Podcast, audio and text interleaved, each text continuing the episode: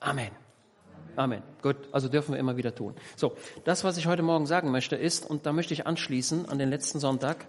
Wir hatten im letzten Sonntag gesehen, dass Jakob ja im Hause Labans war und der Laban, der hatte sich ganz geändert, der war nicht mehr so wie früher und Laban und Jakob musste abhauen. Im Übrigen ähm, hat er ja dann noch so einen Deal gemacht mit, ich hatte euch das gesagt, mit den, mit den, mit den einfarbigen Tieren und mit den mehrfarbigen Tieren. Und ähm, Jakob hat dann gesagt, ey, pass mal auf, die mehrfarbigen nehme ich und die einfarbigen nimm du. Und wenn wir da mal genau schauen, müssen wir wissen, dass Jakob im Grunde dem Laban gesagt hat, hey, pass mal auf, ich nehme 10 Prozent und du nimm 90 Prozent. ja? Also das ist ein Deal, oder? Ähm, jemand sagt, hör mal, ähm, ja, fällt jetzt gerade kein Beispiel ein, aber du musst dich mit einem Menschen einigen äh, und du sagst, okay, nimm du 90 Prozent und ich nehme 10 Prozent. Dann, dann, stellt man, dann steht man ja selbst schlecht da. Ne? Normalerweise würde man sagen, 50-50 versuchen wir irgendwie so eine Mitte zu finden. Ne? Das ist ja, aber der Jakob sagte, nee, machen wir anders. 10 Prozent für mich, 90 Prozent für dich. Und da hat der Laban gesagt, ja, das ist ja tolle Sache, das machen wir. Der Punkt war nur, dass nach diesem Deal immer mehr farbige, also farbige Nachkommen entstanden und einfarbige immer weniger wurden. Und dann war das nicht mehr 10 zu 90 aufgrund der Wirkungen Gottes. Das müssen wir immer sehen. Gott hat mitgewirkt. Dann war das einmal 20 80, 30 70, 40 60, 50 50 und dann ging es in die andere Seite. Fantastisch, ja? Gott versorgt die, die auf ihn trauen. Ja, das wollen wir mal ganz immer wieder äh, fest, festnehmen, festschreiben. So, ähm, und wenn es auch so aussieht, dass mancher Deal zu deinem Nachteil ist, lass es ruhig mal so stehen. Ja? Äh, das Neue Testament sagt ganz genau, rächt euch nicht selbst. Regelt eure Sachen nicht selbst, sondern wir werden gelehrt, wir geben die Sachen an Gott ab. Sagst, oh Gott, du siehst diese Ungerechtigkeit, die hier geschieht, aber ich gebe sie dir, du wirst ich tue das, was dein Wort sagt, regel du meinen Fall. Okay, so. Und dann wurde der Laban, ja, als er merkte, dass sein Vermögen immer kleiner wird, oder vielmehr er ärgerte sich daran, dass das Vermögen des anderen immer größer wurde. Ja, manchmal oder sehr oft ist es so, dass man sich nicht ärgert über das, was einem widerfährt, sondern man ärgert sich darüber, dass es dem anderen besser geht als mir. Das ist nicht edel. Das müssen wir bekämpfen. Ja, wenn es dem anderen besser geht als mir, dann freue ich mich für ihn. Ja, dann sage ich, Herr, du hast ihn gesegnet, segne ihn noch mehr. Ja, und indem wir das tun, sieht Gott das auch. Ja, okay. So, okay, dann geht der Jakob weg und Gott regelt die Sache und so weiter. So, das habt ihr wahrscheinlich zu Hause dann nochmal gelesen. Und dann kommt 1. Mose 32. Nach 1. Mose 31 kommt 32. Jetzt sagt der Jakob, wunderbar, Gott hat meine Sache geregelt mit dem Laban. Das ist ja noch mal gut gegangen. Der ist ja hergekommen, um mich zu töten, um meine Kinder wegzunehmen. Ähm, das hätte ja ganz böse ausgehen können. Aber weil Gott eingegriffen hat, wunderbar. Perfekt, diese Last ist weg. Und jetzt stand er dort im Birge, Gebirge Gilead schon fast in Sichtweite des Jordan und da gab es noch einen anderen Fluss. Wie hieß der andere Fluss, der da vom Osten Richtung Westen fließt in den Jordan? 1. Mose 32. Wie heißt der Fluss dort, an dem er jetzt, das ist so ein, ja, so eine Ecke, ne? Der, der Jordan fließt vom Norden in den Süden und der andere Fluss, der fließt vom Osten in den Westen. Und wie heißt dieser Fluss? 1. Mose 32. Wie heißt er? Jabok, genau. Der Jakob kommt zum Jabok. Genau. Das ist im Übrigen ein Wortspiel, das wir im Alten Testament finden. Denn er kämpfte dort mit Gott und kämpfen heißt Jabok. Also der Jakob kommt zum Jabok um Jabok. Also ne, ihr merkt, da sind Wortspiele im Alten Testament, die uns leider in der deutschen Sprache nicht so offenkundig sind. So, naja, der Laban ist weg Und jetzt sagt der Jakob, ich habe ja noch ein viel größeres Problem, das ich ja bisher noch gar nicht formuliert habe. Und ich habe es meinen Frauen auch nicht gesagt. Da gibt es noch ein Problem, das ich seit 20 Jahren im Herzen trage, nämlich ich muss meinem Bruder Esau begegnen und der wird wahrscheinlich noch sauer auf mich sein. Und ich frage euch, hat, haben die 20 Jahre, die der Jakob weg war, dazu geholfen, dass der Esau seine, hm, seinen, wie nennt man, seinen Hass auf Jakob aufgegeben hat? Ist der irgendwo reduziert worden? Antwort nein. Der ist im Gegenteil, der ist jedes Jahr größer geworden. Der Esau hat gesagt, jetzt der Jakob, der ist ja weit weg, da komme ich ja nicht hin, der wird ja nie wiederkommen. Okay, dann soll es so sein. Aber wenn der wiederkommen sollte, dann bringst du ihn um. Die Situationen, die wir in der, in der Bibel haben, die sind oft lebensbedrohend. Ja, bei uns, in unserem Leben, da sind das vielleicht wirtschaftliche Schwierigkeiten, die uns begegnen können. Ja, ähm, wo Abhängigkeiten ähm, ausgenutzt werden. Und die kenne ich zur Genüge. Hier geht es um Leben und Tod. Was, die, was, mir die Sache auch deutlich macht, ist, ähm, es braucht oft im Leben eine grundlegende Vergebung. Ja, eine grundlegende Vergebung. Und wenn das nicht geschieht, dann schwingen, dann, dann schwingt sowas das ganze Leben lang mit durch. Und jeden Tag, als der Esau aufwachte, hat er sich, ob es jeden Tag war, weiß ich nicht, ich vermute das jetzt mal, hat, das, hat er wahrscheinlich gedacht, was ist wohl aus dem Jakob geworden? Internet gab es nicht, Telefon auch nicht. Boten vielleicht, aber war sehr holprig. Ähm, vielleicht wusste der Esau auch gar nicht, naja, der ist nach Syrien, da in den Norden, über den Euphrat rüber, der ist so weit weg, ich weiß nicht, ob der überhaupt noch lebt, weiß ich nicht. So, jetzt kam der Jakob zurück und er wusste, der Esau ist noch da. Jetzt habe ich ein Problem, ob der mir wohl vergeben hat, wahrscheinlich nicht. Ja, so, und, da, so, und da, davon handelt 1. Mose 32. So, das heißt, der Jakob steht einem gewaltigen Problem gegenüber, einem lebensbedrohlichen Problem. Das ist schärfer als ein Haus zu verlieren durch eine, durch eine Flut. Ein Haus kann man wieder aufbauen. Aber das hier geht es an die Substanz. So, und jetzt lesen wir erstmal eine gute Botschaft. Äh, 1. Mose 32. Und Jakob zog seiner Wege. Da begegneten ihm Engel Gottes.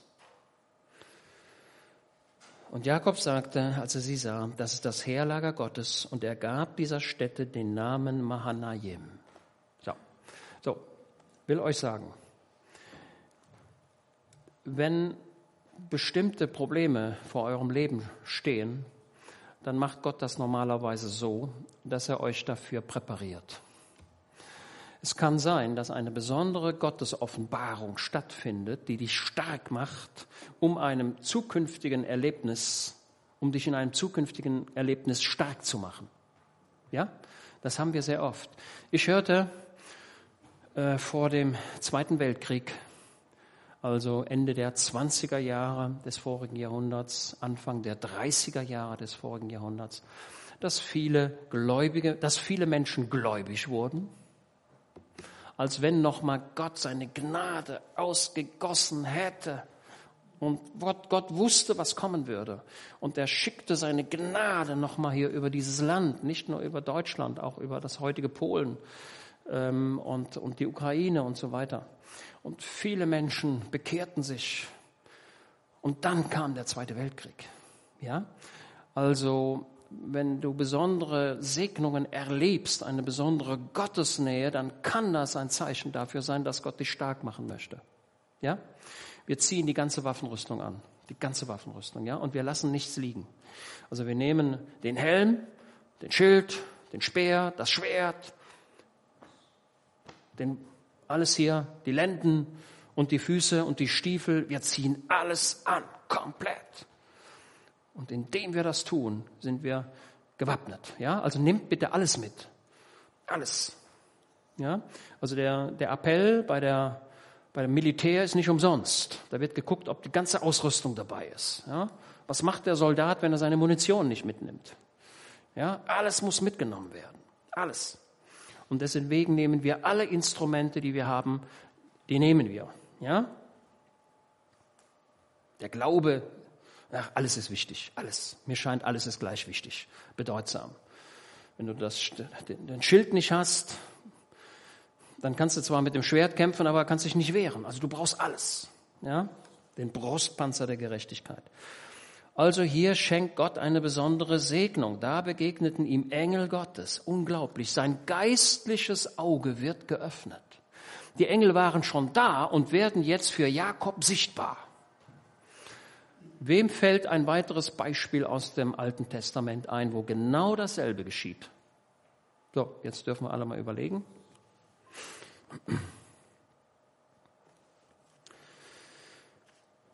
Fällt einem nichts ein? Wer, wer möchte seine Stimme erheben?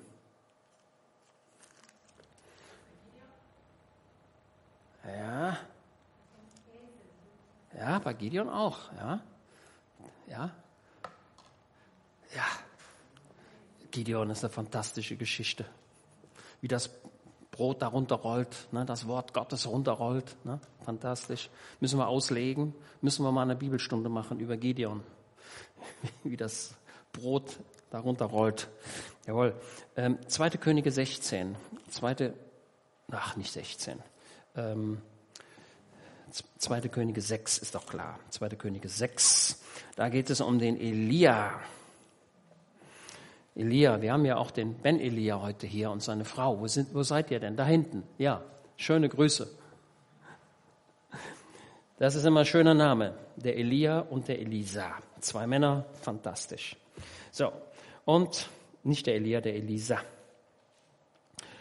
Vom Elisa. Und der, da heißt es in 2. Könige 6, Vers 8, und der König von Aram führte Krieg gegen Israel und er beriet sich mit seinen Knechten und sagte, an dem und dem Ort soll mein Lager sein. Da sandte der Mann Gottes zum König von Israel und ließ ihm sagen, hüte dich an diesem Ort vorbeizuziehen, denn dort kommen die Aramäer herab. Der Elisa hat also seinem König verraten, über welchen Weg die nach Israel kommen würden. Ne? Der Elisa war der beste Spion, den es jemals gab. Der musste nämlich gar nicht rausgehen. Gott hat ihm das offenbart. Unglaublich, oder? Was für eine Geschichte. Gott hat ihm gesagt, ey, pass mal auf, die Feinde, die kommen über Achenbrand. Und dann haben die sich da in Achenbrand positioniert und haben den Feind zurückgeschlagen. Und dann haben sie gesagt, nee, die kommen über Aachen-Laurensberg, kommen die rein. Hat der Elisa dem König gesagt, ey, pass mal auf, morgen kommen die über Laurensberg. Also stell da deine Soldaten hin. Und irgendwann hat der König von Aram gesagt, ey, das ist doch verrückt. Ich, also ich werde verraten, was ist da los? Unglaubliche Geschichte, oder? Unglaublich. Ja. Ja. Und dann hat der aramäische König gefragt, was ist denn da los? Und dann in Vers 12, da sagte einer von seinen Knechten, nein, mein Herr König, aber der Prophet Elisa, der in Israel ist, teilt dem König von Israel die Worte mit, die du in deinem Schlafzimmer redest. Und der, das Schlafzimmer ist der intimste Ort, den es gibt. Mit anderen Worten, ey, Israel weiß schon, was du im Kopf denkst. Kannst du machen, was du willst. Der Elisa weiß das schon. Ja, und dann sagte der König, ja, dann bleibt ja nur eins, wir müssen den Elisa fangen. Wir müssen den Elisa fangen und dann haben wir diese Datenquelle weg und dann werden wir Israel besiegen. Also auf, wo ist der Mann? Den kriegen wir, lebensbedrohend. Das ist eine Strategie, kann man einen Film machen. Da sagte er, geht hin und seht, wo er ist. Ich werde hinsenden und ihn holen. Und es wurde ihm berichtet, siehe, er ist in Dothan. Da sandte er Pferde und Kriegswagen dorthin und ein starkes Heer und sie kamen bei Nacht und umringten die Stadt. Und der Elisa schlief in seinem Bett. Warum konnte der Elisa in seinem Bett so ruhig schlafen? Weil er wusste, Gott ist da. So, und das müssen wir immer wieder neu lernen. Ja, wir müssen immer wieder neu lernen. Ähm, ich, ja, immer wieder neu lernen. Gott ist da. Das sind die Zusagen Gottes. Gott wird doch nicht, wird es doch nicht zulassen, dass du ertrinkst, dass du in deinen Problemen kaputt gehst. Gott ist da und der führt dich durch. Ja? Nicht, dass wir keine Probleme erleben würden, aber er bringt uns durch. Das ist der wichtige Gedanke. So, und da war der Diener des Elisa. Ja, als der Diener des Mannes Gottes früh aufstand und hinausging, siehe, da umringte ein Heer die Stadt und Pferde und Kriegswagen. Und sein Diener sagte zu ihm, ach mein Herr, was sollen wir tun? Das ist immer die große Frage. Was soll ich tun? Herr, ich habe ein Problem und jetzt kommen die da, ich sehe sie schon, ne, die Soldaten, die Reiter, tausendmal mir überlegen, ich kann nichts tun. Aber eins ist gewiss, ähm, wenn Gott auf deiner Seite ist, hast du immer die Mehrheit. Okay? Wenn er sich, ja, also ich wiederhole es nochmal, Immanuel. Ne? Wir haben ja auch den Manuel hier, ein toller Name, Immanuel. Gott ist der, der sich auf meine Seite gestellt hat. Ja? Gott stellt sich hinter dir. Ne? Ich hörte von, äh, von einer Begebenheit, das war wohl in Kuba, ähm, ähm, und da gingen ein paar Leute, gläubige Menschen, über die Straße dort in Kuba, äh, und dann kam so eine Truppe entgegen und die hatten schon hier Prügel in der Hand äh, und die wussten, also wenn, ähm, wenn wir jetzt, also wir gehen nach da und die kommen uns entgegen und jetzt gleich werden wir uns treffen, kriegen wir Prügel. Ne? Kriegen wir Prügel. Ja, gehen wir lieber mal auf die andere Straßenseite. Da sind die auch auf die andere Straßenseite gegangen. Also es war klar. So, und dann treffen die sich und dann gehen die aber völlig normal aneinander vorbei. Nichts passiert. Einige Tage später ähm, fragte, traf einer von, von, der, von den Gläubigen einer, einen aus der anderen Gruppe und sagte, hörte mal, wir haben uns da gestern, vorgestern da getroffen und so weiter und wir haben gedacht, ihr würdet uns verprügeln ähm, aber ähm, das ist nicht geschehen. Warum nicht? Ihr hattet doch die Absicht, uns zu verhauen. Und dann sagten die, ja, da waren noch ein paar Männer hinter euch. Die schienen doch recht stark zu sein. Okay? Diese Männer, das waren Engel. Gibt es Engel? Natürlich gibt es Engel. Es gibt Engel, die werden für einen sichtbar und für den anderen nicht. Okay? Also Engel Gottes sind da. Was sah der Jakob? Die Heerlager Gottes. Was sind das? Das sind die Engel. Jakob hat sie gesehen. Ja? Und hier, der Diener sieht die, die Kraft Gottes nicht, er sieht die Feindesmacht. Und er sagt, Elisa, was sollen wir jetzt tun? Wir sind am Ende. Ne? Das ist eine tolle Sache. So, Was sollen wir tun? Er aber sagte, fürchte dich nicht, denn zahlreicher sind die, die bei uns sind, als die, die bei ihnen sind. Und da hat der Diener wahrscheinlich gedacht, jetzt hat er seinen Verstand verloren. Wo sind denn unsere Soldaten? Wir haben doch gar keine. Elisa hatte einen geistlichen Blick. Ja? das ist eine Wirkung des Heiligen Geistes. Ähm, also der Heilige Geist ist im Alten Testament genauso präsent wie im Neuen Testament. Ja? Okay. So. Und Elisa betet und sagte, Herr, öffne doch seine Augen, dass er sieht. Da öffnete der Herr die Augen des Dieners und er sah. Und siehe, der Berg war voll von feurigen Pferden und Kriegswagen um Elisa herum. Okay? Und jetzt streicht euch folgende Stelle an und ihr könnt gerne da auch das Datum dran schreiben. Ähm, und zwar den Psalm 34, Vers 8. So, den, den könnt ihr euch anstreichen und dann schreibt das Datum rein. Äh, was haben wir denn heute? 18. Juli, ne? 18. Juli 2021. Das Wort für mich da heißt es im Psalm 34, Vers 8, und der Engel des Herrn lagerte sich um die her, die ihn fürchten, und er befreit sie. Und das nimm für dich. Indem du sagst, Herr Jesus, ich danke dir, du bist meine Rettung. Du lagerst dich um mich. Das hast du bei Jakob getan. Das hast du bei Elisa getan. Und das hast du auch bei Josua getan. Denn Josua sah auch den Kämpfer Gottes. Das geistliche Auge wurde geöffnet. Ich wünsche mir für mich und für euch alle, dass eure geistlichen Augen geöffnet werden, dass ihr Dinge seht, die über die Natürlichkeit hinausgeht. Also wir leben mit einem, mit einem Leben, mit einem lebendigen Gott. Der Heilige Geist wirkt und er möchte sich offenbaren, übernatürlich offenbaren. Und wir sollen ihn spüren, mehr denn je. Ja, und dazu öffnen wir unsere Herzen und sagen, Heiliger Geist, erfülle mich. Ich öffne die Tore meines Herzens. Heiliger Geist, komm. Ja, wir sehen im Neuen Testament, dass wir den, den Heiligen Geist, den können wir dämpfen. Wir können ihn betrüben.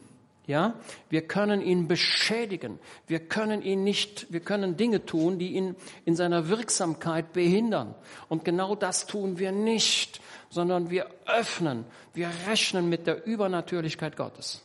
Ja? Ja? Also das ist doch ganz klar. Und indem wir das tun, glaube ich, dass wir noch eine Menge Dinge erleben werden. Ja? Also wir haben kein totes Evangelium, sondern ein lebendiges Evangelium. So, aber wir sind jetzt noch nicht fertig. Ähm, also Gott offenbart sich in übernatürlicher Art und Weise, öffnet das geistliche Auge, also die Kraft Gottes ist da. Gott sei Dank kann Jakob sie sehen. Ähm, Josua kann sie sehen. Elisa kann sie sehen. Das macht stark. Das macht stark. Ich wünsche dir den geistlichen Blick. Ja? Okay, so. Und jetzt ist der Jakob schon mal präpariert.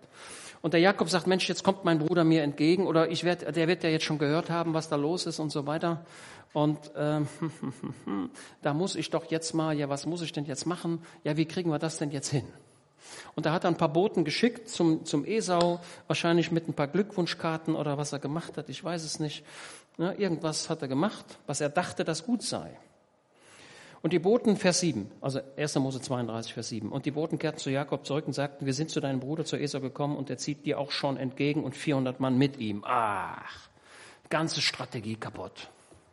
Der, der Jakob hatte ja so ein bisschen die Hoffnung, vielleicht ist er doch milde geworden.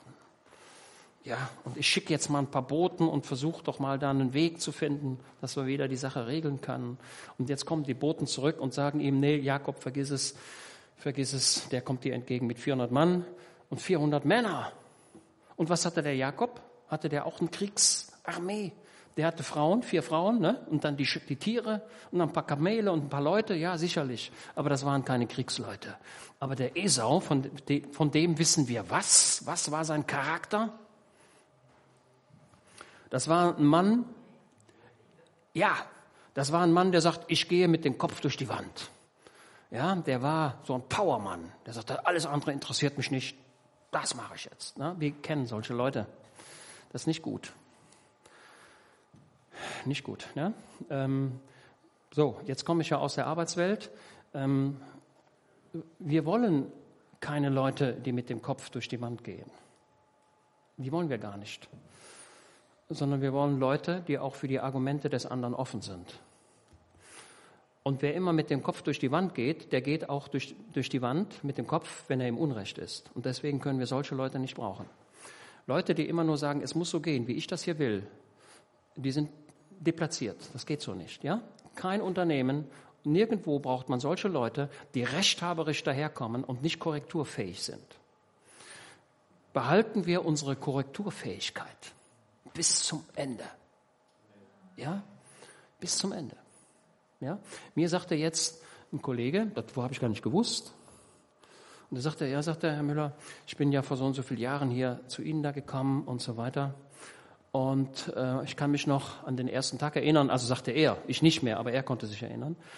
Ja, dann bin ich gekommen, habe mich vorgestellt und so weiter und so weiter. Und sie haben mich angehört und dann haben sie noch den und den herbeigerufen und haben denen gesagt, wir machen das und das und das. Und sie haben das, was ich ihnen gesagt habe, eins zu eins weitergesagt.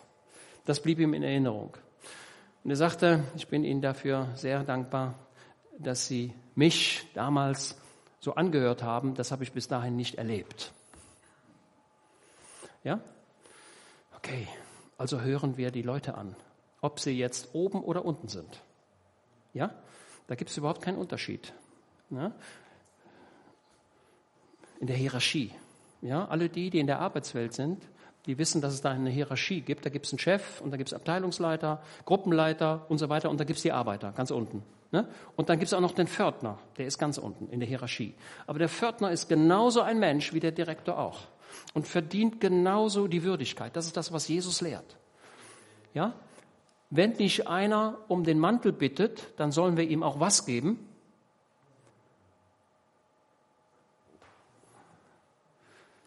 Wenn dich jemand um einen Unterrock bittet, dann sollen wir ihm auch was geben? Den Mantel? Also mit anderen Worten, Jesus sagt, gib dem Menschen die Würde zurück.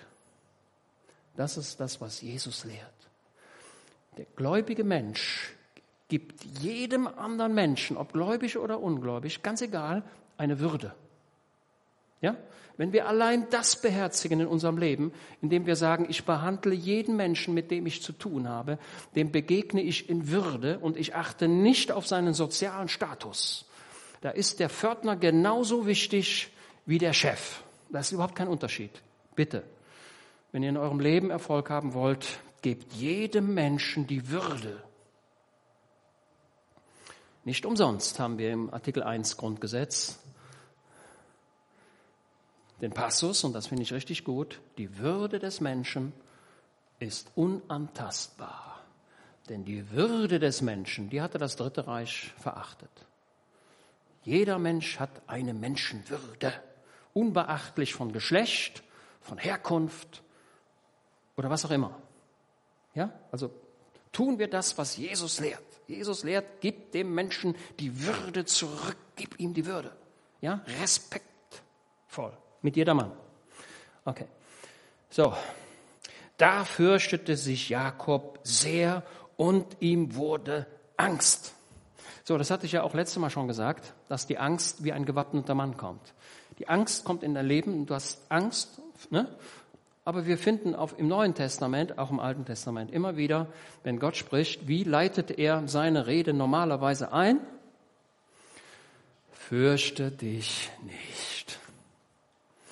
Ja, also es scheint wohl, die, die Angst scheint wohl ein flächendeckender Feind zu sein im Leben des Christen. Ne? Angst, Furcht. Wie wird das werden? Ich habe ein Problem. Oh wei, oh wei, oh wei, oh wei. Aber wir stützen uns auf Psalm 34, Vers 8. Wir stützen uns auf die Zusagen Gottes. Okay, das müssen wir lernen.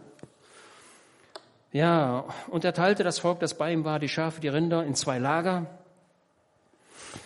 Ja, denn Mahanaim heißt Doppellager, zwei Lager. Das war wohl der Gedankenanstoß, den er hatte, indem er sagt, okay, dann teile ich mal mein Vermögen. Äh, wenn eins den Bach runtergeht, dann habe ich zumindest noch das andere. Ne? Nicht clever, ne? Das ist clever.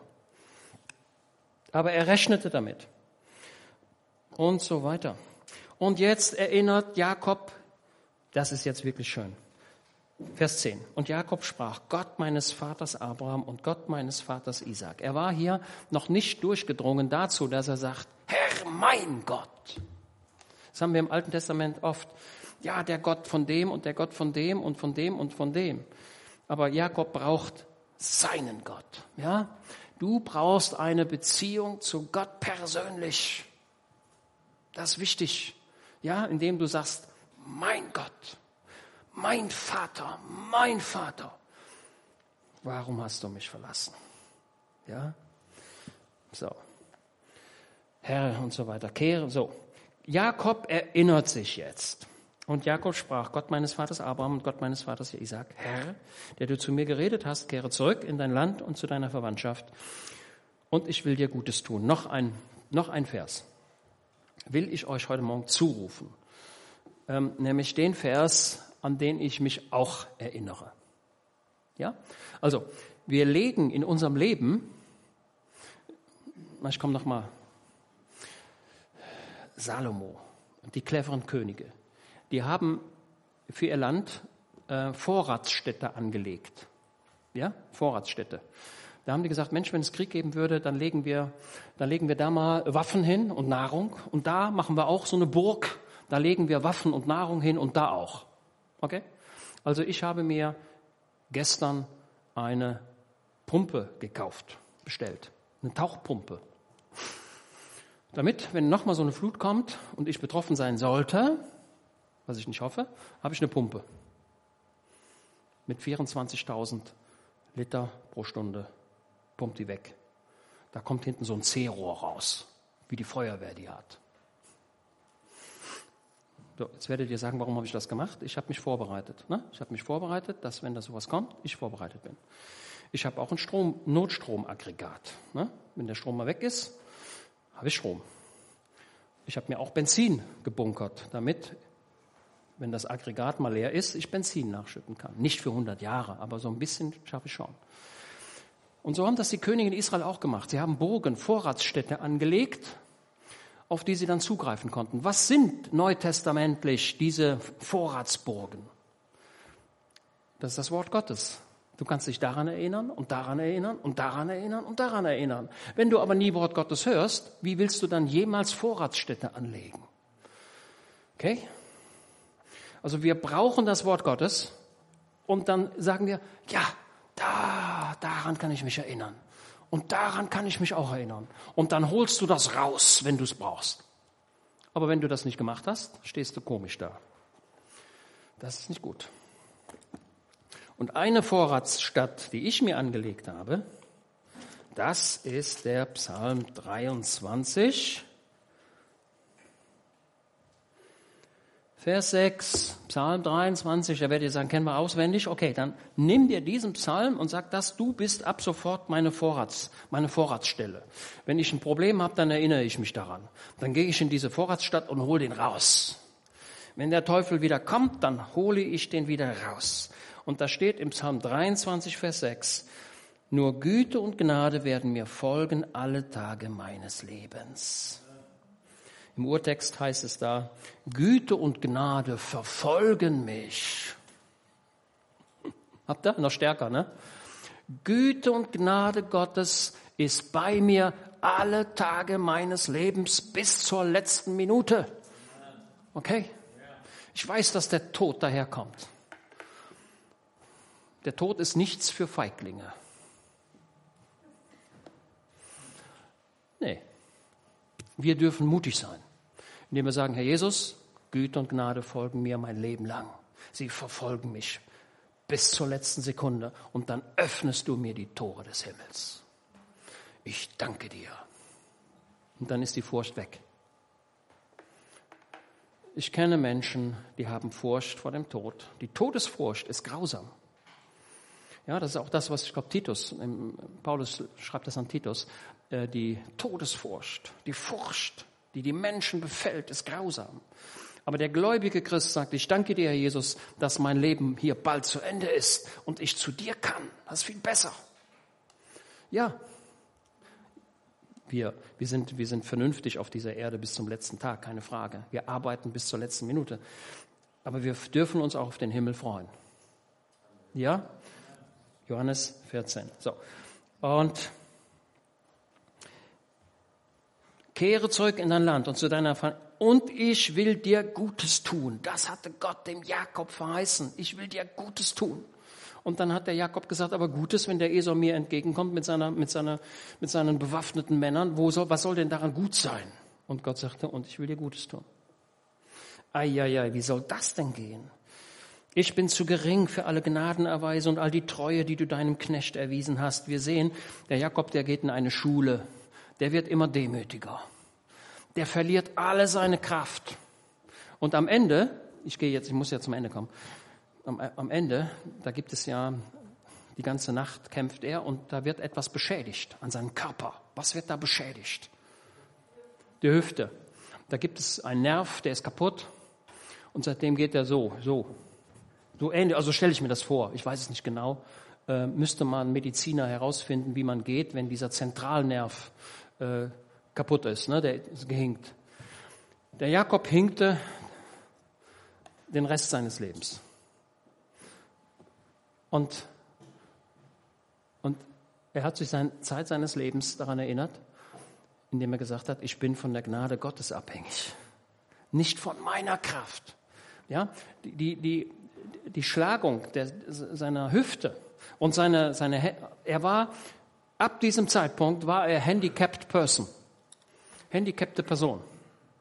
ab diesem Zeitpunkt hat er eine Schwerbehinderung durchgekriegt beim Sozialamt Jerusalem. Er war schwerbehindert oder beeinträchtigt. Er hat ein G in seinem Ausweis, gehbehindert. Der Jakob war Zeit seines Lebens, also ab diesem Zeitpunkt gehbehindert.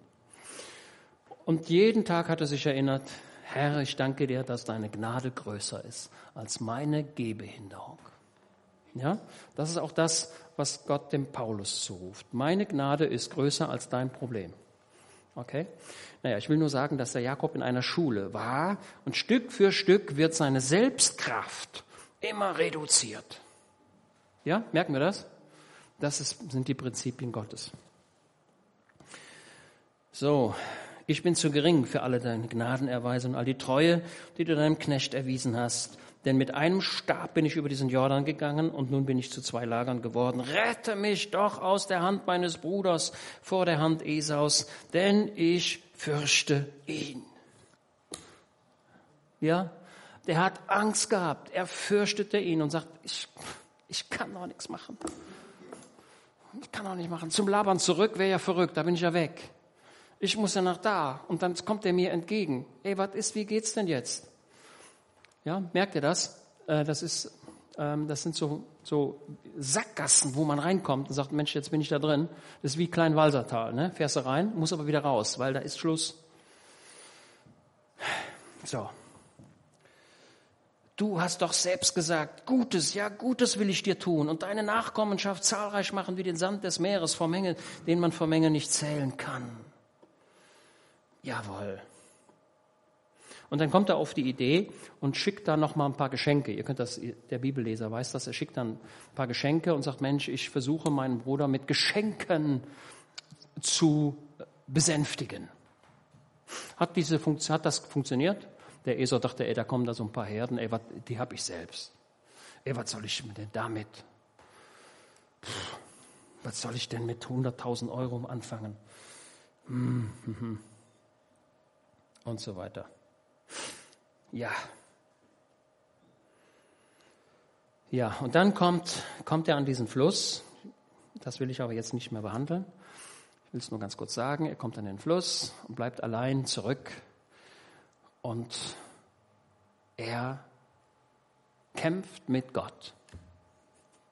Eine sehr schwierige Begebenheit, die wir hier haben, auch in der Auslegung. Aber er sagt, Gott, ich muss, ich muss Gnade haben. Ich muss, ich muss in Ordnung sein. Ich muss alles, ich muss genau wissen. Ich habe gehört, dass du gnädig bist und du hast mir es auch zugesagt. Aber ich muss das für mich auch annehmen können. Ich muss das verwirklichen. Ja, und er kämpfte mit Gott. Und dann kommt der neue Morgen und da geht die Sonne auf. Ne? Fantastisches Bild. Ja, und Jakob fragte, fragte und sagte, teile mir doch deinen Namen mit. Er sagte, warum fragst du denn nach meinem Namen? Und er segnete ihn dort. Und Jakob gab der Stätte den Namen Pniel, denn ich habe Gott von Angesicht zu Angesicht gesehen. Ja, also in meinem Verständnis, er hat eine sehr überragend starke Gegenwart Gottes empfunden. Ja, ähm, und das hat er vorher schon. Vorher war das Angeld, ja, Mahanaim, das war das Angeld. Aber hier geht es noch mal eine Stufe weiter. Und ja, und so weiter. Dann hat er sich siebenmal verneigt und so weiter und so weiter und so weiter. Und ja, das Ergebnis, 1. Mose, wo ist denn das hier? Schon 33. Ähm, da sagte Esau, ich habe genug, mein Bruder. Boah. Und alles ist gut. Ja? Wie konnte der Esau so schnell seinen Zorn verlieren? Antwort, weil Gott das so gemacht hat. Gott hat den Esau in einer Stunde vom härtesten Mann zu einem weichen Mann gemacht. Das ist, kannst du nichts machen. Das ist Gott. Aber der Schlüssel dazu ist, dass Jakob Gott suchte von ganzem Herzen und sich auf die Verheißungen berief. Und das möchte ich euch zurufen, tut das auch. Gutes und Barmherzigkeit verfolgen mich mein Leben lang. Gott ist dir wohlgesonnen. Er hat Gutes mit dir im Sinn. Er will dich durchbringen. Und er wird es auch tun. Und darauf kannst du dich stützen. Und der heutige Morgen möge Grund dafür sein, dir, dass du heute eine Vorratsstadt anlegst. Dass du sagst, jawohl, ab sofort will ich mich an Psalm 34, Vers 8 erinnern, am Psalm 23, Vers 6. Gott hat mir zugesagt, er wird mich versorgen und daran halte ich jetzt fest und daran bleibe ich auch. Amen. Amen. Amen.